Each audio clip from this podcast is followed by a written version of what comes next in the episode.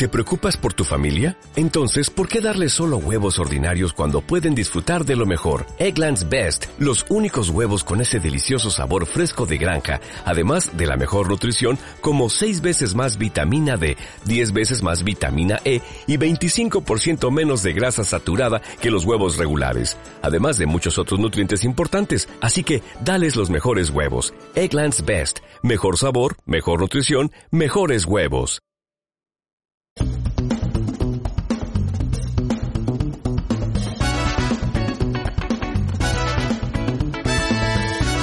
El día de hoy está en Hechos 2.17, te lo voy a leer, dice, en los últimos días, dice Dios, no está diciendo una persona, no lo está contando un apóstol, no lo está contando eh, una mujer, lo está diciendo directamente Dios.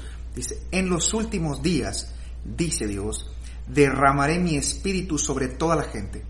Sus hijos e hijas profetizarán, sus jóvenes tendrán visiones y sus ancianos tendrán sueños que la palabra traiga dirección a tu vida, revelación a tu entendimiento y una aplicación práctica a tus pasos. La palabra en los últimos días está haciendo referencia, lo está compartiendo, lo está diciendo, esto sí lo está diciendo el apóstol Pedro en Hechos, después de haber vivido un momento de incertidumbre ante los ojos de mucha gente. Viene y comienzan a hablarles en su idioma, que es el momento del Pentecostés donde Dios se derrama sobre las personas y empiezan a hablar diferentes idiomas sin que lo conocieran. Pues, fue algo milagroso. Sin embargo, lo que cita Pedro está en Joel. Este pasaje lo encontramos también en el Antiguo Testamento. Y dice, en los últimos días. Los últimos días, para aquellos que no lo sabían, el apóstol Pedro lo inaugura hace más de dos mil años. Dice, en los últimos días, esto que ustedes están viendo es lo que dice el Antiguo Testamento, es lo que dice Joel, que pasaría en los últimos días. Significa que llevamos más o menos 2020 años, 2022 años, 2025 años de los últimos tiempos. Entonces los últimos tiempos es lo que estamos viviendo, no es lo que estamos esperando que suceda, lo que estamos viviendo. Dice, en los últimos tiempos, la segunda parte dice, derramaré mi espíritu sobre toda la gente. Me encanta porque la palabra nos muestra a un Dios que es inclusivo. No es un Dios exclusivo de algunos. No es solamente de los que tienen todo perfecto en sus vidas. No es solamente para los ordenados. No es solamente para los pulcros. No es solamente para los diligentes. La palabra es para todos, así que entramos todos en esta descripción. Dice que derramaré mi espíritu sobre toda persona. Tú eres toda persona, yo también. Significa que accedemos a lo que la promesa de Dios dice para los últimos tiempos. Significa que esta palabra es para ti. Significa que esta palabra no está condicionada, simplemente está para ser recibida. Y si tú la tomas el día de hoy y la entiendes, vas a poder dar sentido a muchas de las cosas que suceden en tu vida. Derramaré mi espíritu sobre toda la gente no está haciendo ninguna acepción de personas. Te está metiendo adentro, te está invitando a que sepas que eres parte. Sus hijos y e hijas profetizarán. Profetizar es ir en favor de la fe, pero también la palabra profetizar significa declarar algo que aún no sucede significa que por causa del derramamiento del Espíritu ante todas las personas, puedes profetizar. Profetizar es declarar algo que aún no sucede. Y si tú eres como yo, estarás pensando, pero ¿cómo yo puedo profetizar si no tengo el don? ¿Cómo yo puedo profetizar si no viene una revelación del cielo? Si no miro una mano escribiendo en la pared? Si no eh, despierto y tengo un sueño sorprendente? Si hay algo que no sea increíble. La palabra dice que sus hijos y sus hijas profetizarán. Tú y yo somos hijos e hijas de alguien.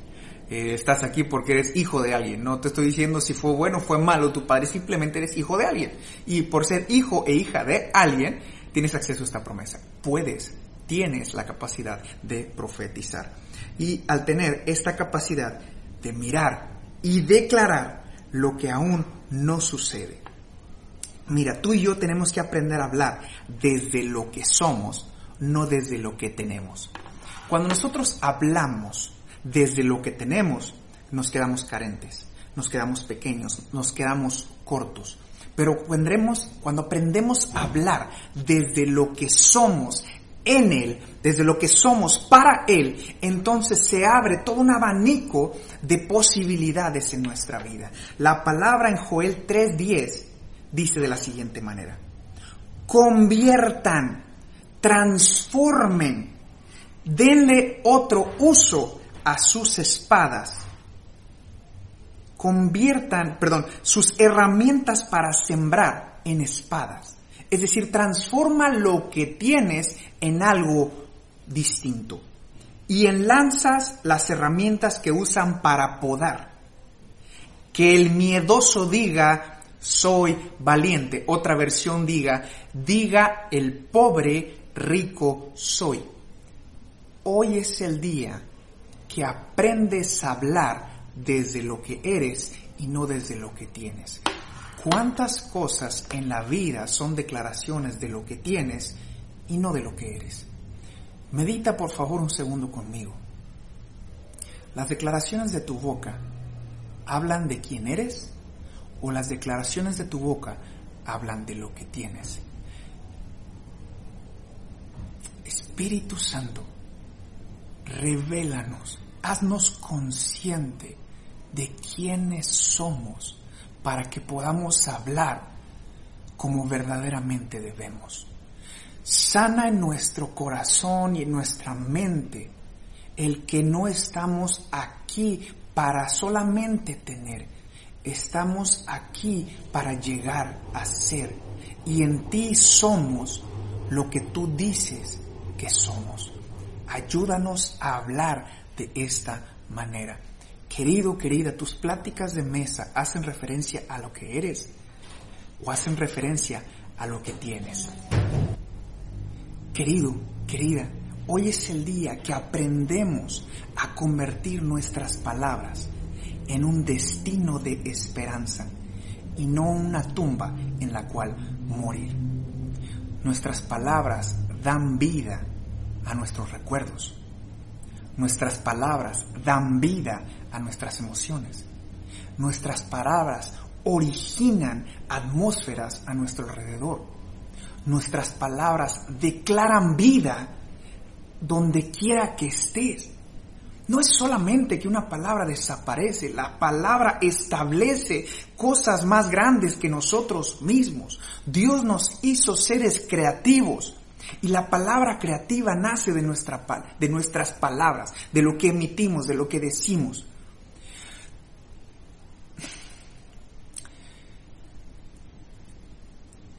Todos tenemos tontera, estupidez guardada dentro de nuestro corazón por causa del cansancio, de la frustración, de la desesperanza y de la desilusión.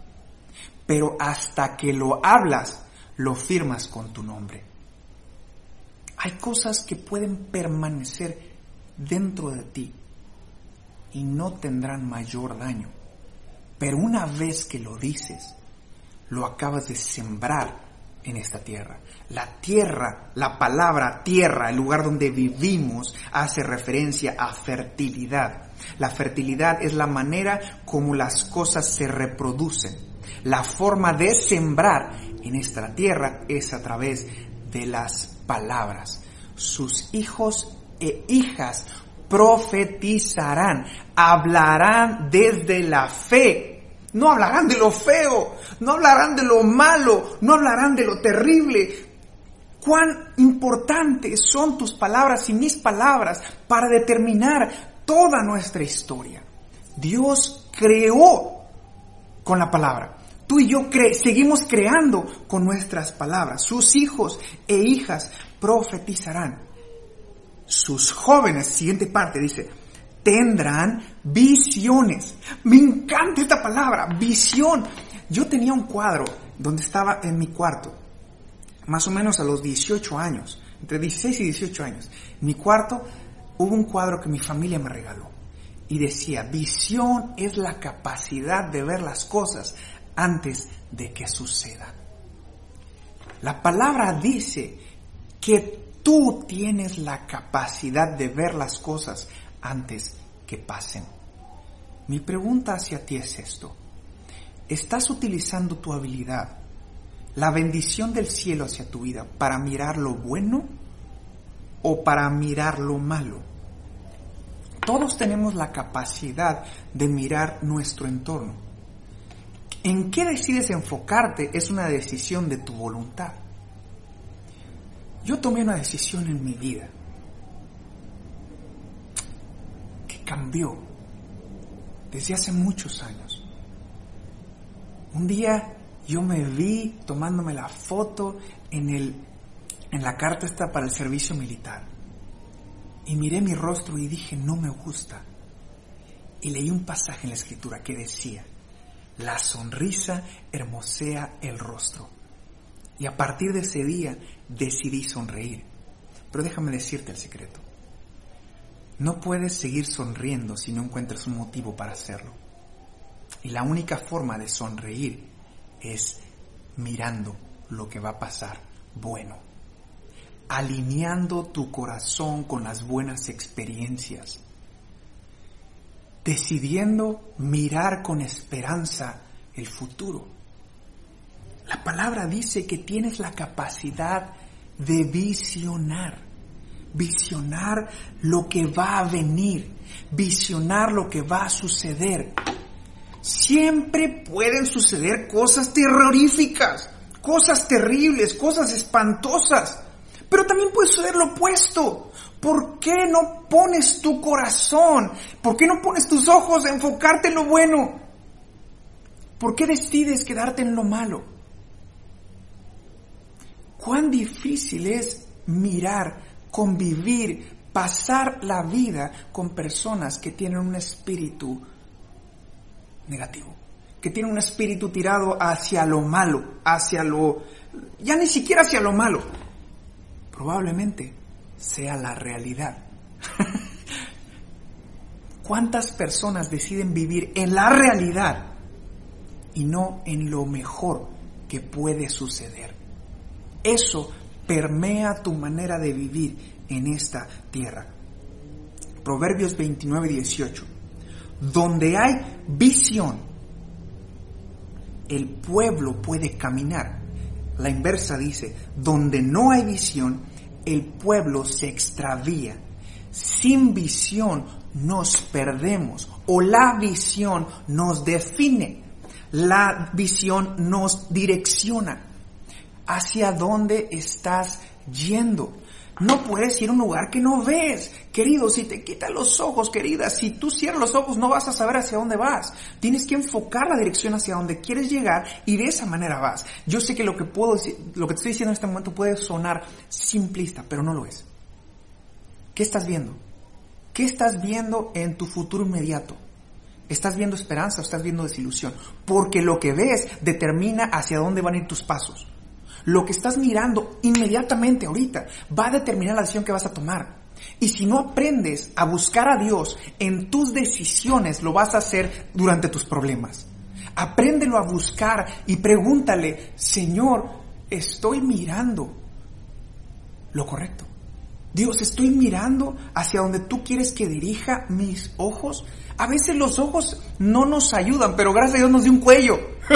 a veces si, los ojos no te están funcionando, asegúrate que el cuello sí por lo menos, que te direcciona hacia la posición correcta, hacia lo bueno, lo bueno, lo justo, lo eterno, lo, lo agradable. Eso mira, eso enfócate, eso háblalo. ¿Cuántas cosas negativas la gente habla, ve y dice todos los días de nuestra vida? ¿Cuánto más estás dispuesto, dispuesta a vivir en tu vida que no sea lo que Dios pensó para ti.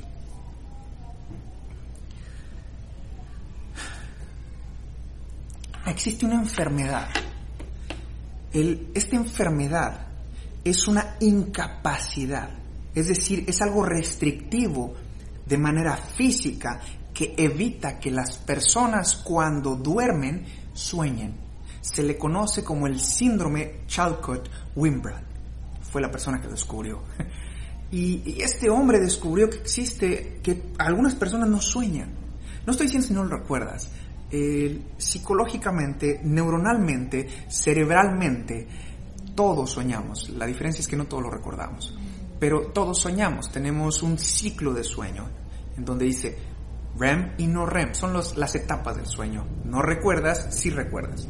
Y cuando nosotros dormimos es parte de la restauración del cuerpo, pero también de la mente, el poder soñar. Cuando es demasiado todo esto, lo único que te hace es cansancio mental.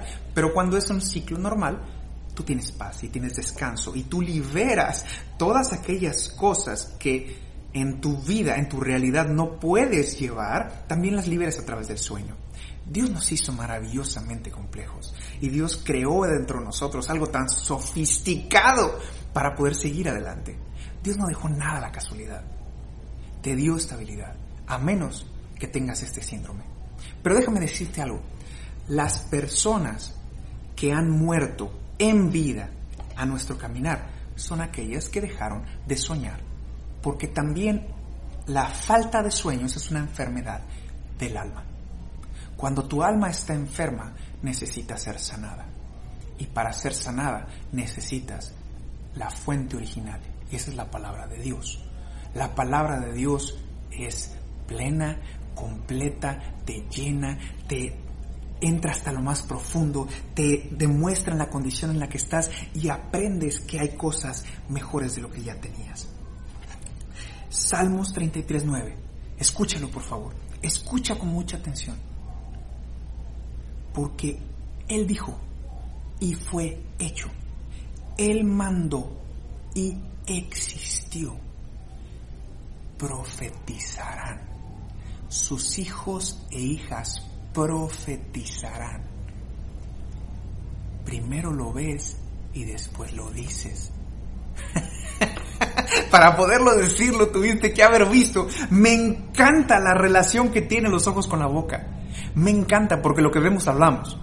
De la abundancia del corazón habla la boca y para que se guarde en el corazón entró por los ojos o entró por los oídos. Por algún lado entró y después lo reflejamos y después lo compartimos. Las cosas suceden cuando las hablas. Quiero, quiero invitarte a un ejercicio. Este ejercicio es Cierra los ojos un momentito conmigo. ¿Qué ves? Eh, cuando cerramos los ojos vemos oscuro. Pero ahora te voy a pedir algo. Antes de cerrar los ojos, dile a Dios, Dios, dame una visión. Y cierra los ojos. Ahora vamos a ser un poco más específicos. Eleva una oración sobre algún tema que quisieras saber y pídele a Dios, Dios, revélame sobre qué va a pasar, qué quieres hacer, a dónde quieres que vaya, qué decisión debo tomar ante este asunto, a dónde me quieres llevar, qué decisión quieres que tome. Y deja que Dios, en tu imaginación, que es el pizarrón de la fe, que Dios tiene en nuestra vida, puesto en nuestra mente, deja que Dios lo llene. Tómate un minuto y permite que Dios llene ese pizarrón de tu imaginación con lo que quiere poner ahí. Este ejercicio, querido y querida, te voy a pedir que lo conviertas en una práctica. Y dime qué fue lo que Dios está hablando. Ejercita tus sueños en fe. Habacuc 2.2 dice, declara la visión para que corra el que la lea. Cuando Dios te dé algo, escríbelo.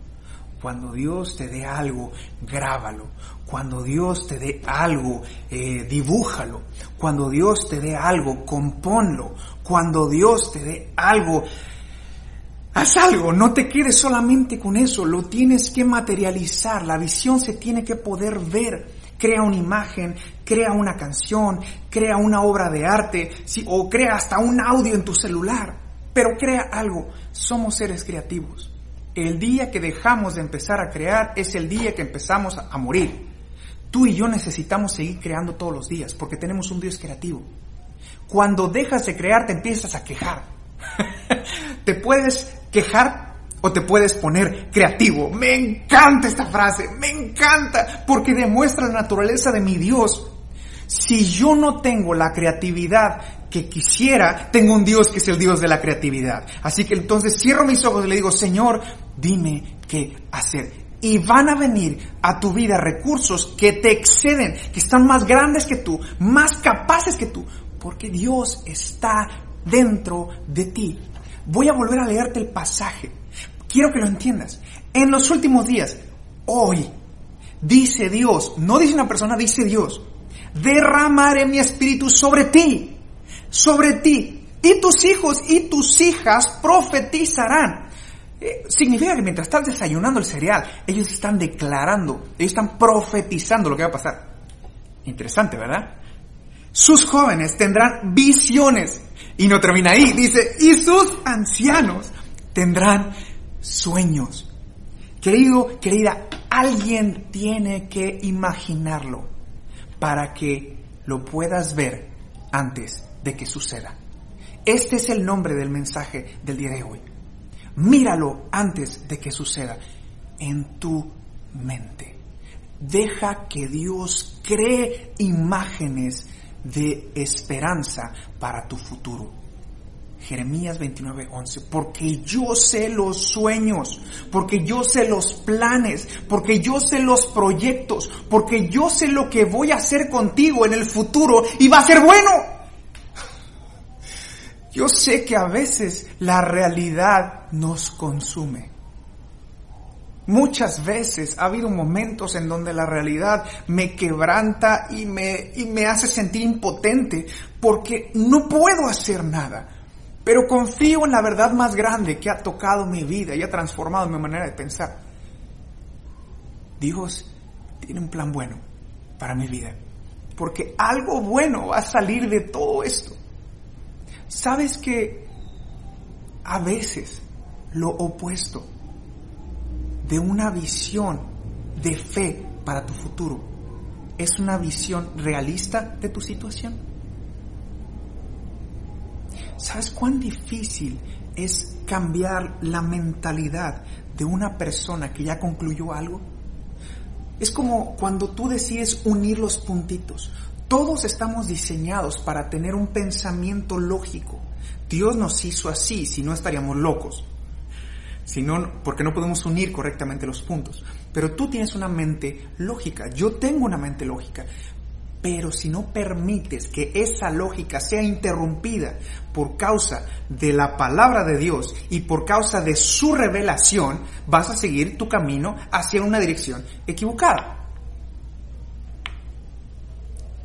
¿Sabes que hay personas, yo sé que los conoces, no tienes que pensar en sus nombres, que son sumamente negativas, personas que son complicadas, personas que le encuentran problemas a las soluciones en vez de soluciones a los problemas, personas que buscan la forma de que no va a suceder, personas que dicen es que esto va a salir terriblemente mal y todo una línea de cosas terribles. Para ese tipo de personas hay una buena noticia y te lo voy a decir con el corazón de entendimiento que Dios a mi vida no las vas a cambiar. Lo único que podemos hacer con una persona que batalla con ver la vida y saber que hay esperanza es ayudarles a ver la vida a través de nuestros ojos. No los vas a cambiar. Solo puedes compartirles la forma como tú miras la vida. No te enfoques, no te desgastes en quererlos cambiar, en quererlos convencer de que las cosas son diferentes. Solo preséntales otra manera, otra percepción de la vida. Querido, querida, cierra tus ojos, ora al Señor y deja que Él cree imágenes de futuro, de esperanza para tu vida. Cuando con los ojos abiertos no puedas ver lo que crees que va a pasar, ciérralos y aprende a descansar en Él. En el nombre de Jesús, Espíritu Santo fluye sobre la vida de cada persona hoy. Gracias por acompañarnos. Si este mensaje fue de bendición a tu vida, ayúdanos compartiéndolo. Síguenos en nuestras redes como Aarón Feroz Romero. Si tu deseo es apoyar financieramente este ministerio, escríbenos un mensaje. Dios te bendice.